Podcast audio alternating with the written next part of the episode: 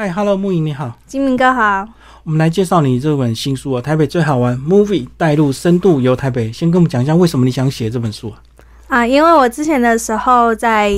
就是旅游节目当企划，那我那个时候就是从节目组出来了以后呢，就还要去香港那边签约，然后出了一本台北的旅游书。嗯，那回到台湾的时候，我就想说。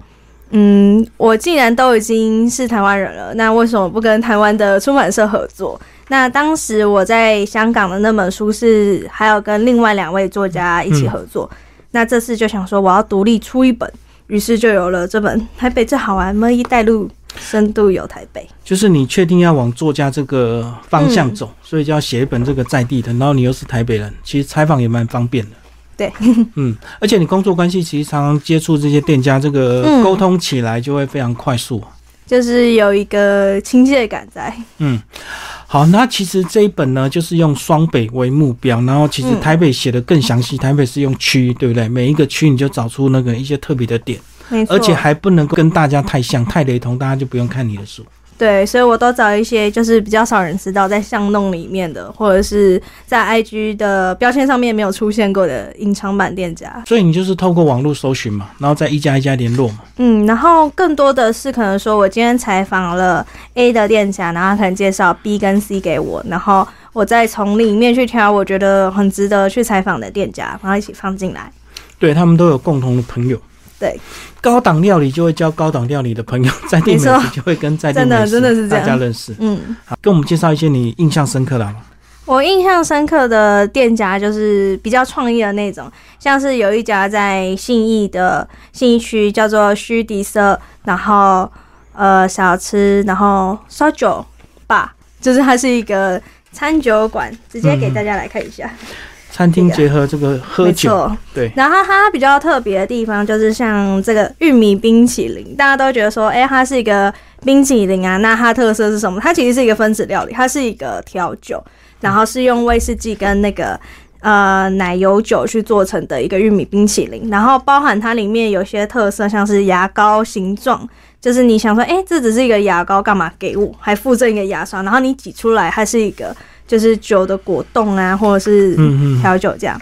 嗯，就很有特色。然后还有在我们家下面楼下，就是北投四林区那一块，嗯，就是有一个叫做 Water Pool，就是它是一个以水果为主题的一个餐厅，像是你点了一个意大利面是咸食嘛，那你就会想说。呃，咸食上面就是不会再有什么变化，你就会发现说，哎，它上面多了很多水果，就是视觉上以外，它的水果也结合，就是把一些意大利面的一些油腻感去去掉。那那些水果就是它的在地家里就是自己种水果的，在地的自产的水果，看起来很简单，但是其实处理上面非常难的料理。那还有一个叫做房间餐酒东区，年轻人可能会比较知道。它是一个以性爱为主题的一个餐酒馆，是比较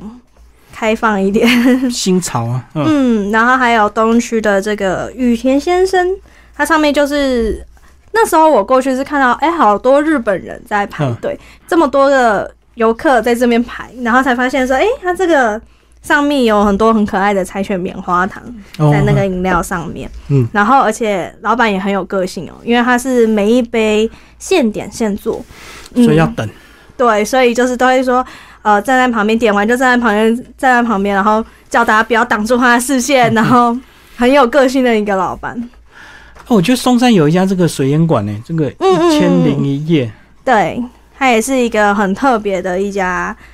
他好像是卖以色列、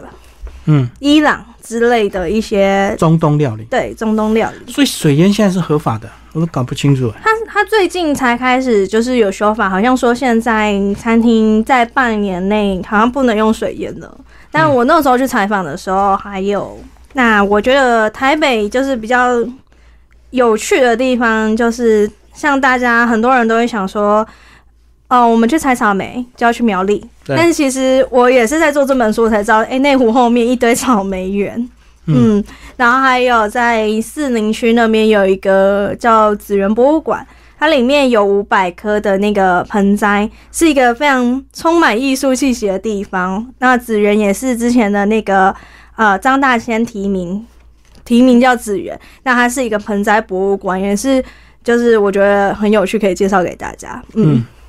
对啊，台北市区市中心就有那个啊，这个树火纸博物馆，里面有介绍对不对？对对对对，嗯，就是做纸的一个博物馆。到了这个新北呢，就因为观光区比较多，对不对？对，它有一些还蛮特色的一些行程，像是比我们去看海豚，或者是一些比较水上的设施，都会想到花莲呐，肯定。但是其实，在新北就是也可以划独木舟，然后也可以就是去野满飞行伞，就是去跳伞啊，去看。呃，新北市的景色嘛，对，然后还有野柳的水族馆，嗯，就靠山靠海啊，所以新北是更好玩。的。没错，除了这个一百九十九个这个点之外，另外你还设计三十条路线，一日游，对，一日游的主题性的这个路线，对，从台北市到新北市都有。那里面有这个美食啦，也有艺术文青，也有这个这个上山下海冒险王。没错，就是分了很多种主题给大家，然后也分年龄层，就是大家可能说，呃，情侣适合去的行程啊，跟朋友适合去的行程，然后跟长辈们适合的行程景点、餐厅，嗯，都有做一个类别啊。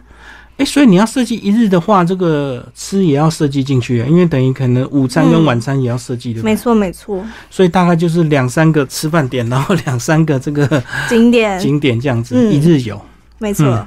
就是跟我们讲一下这本书的推荐人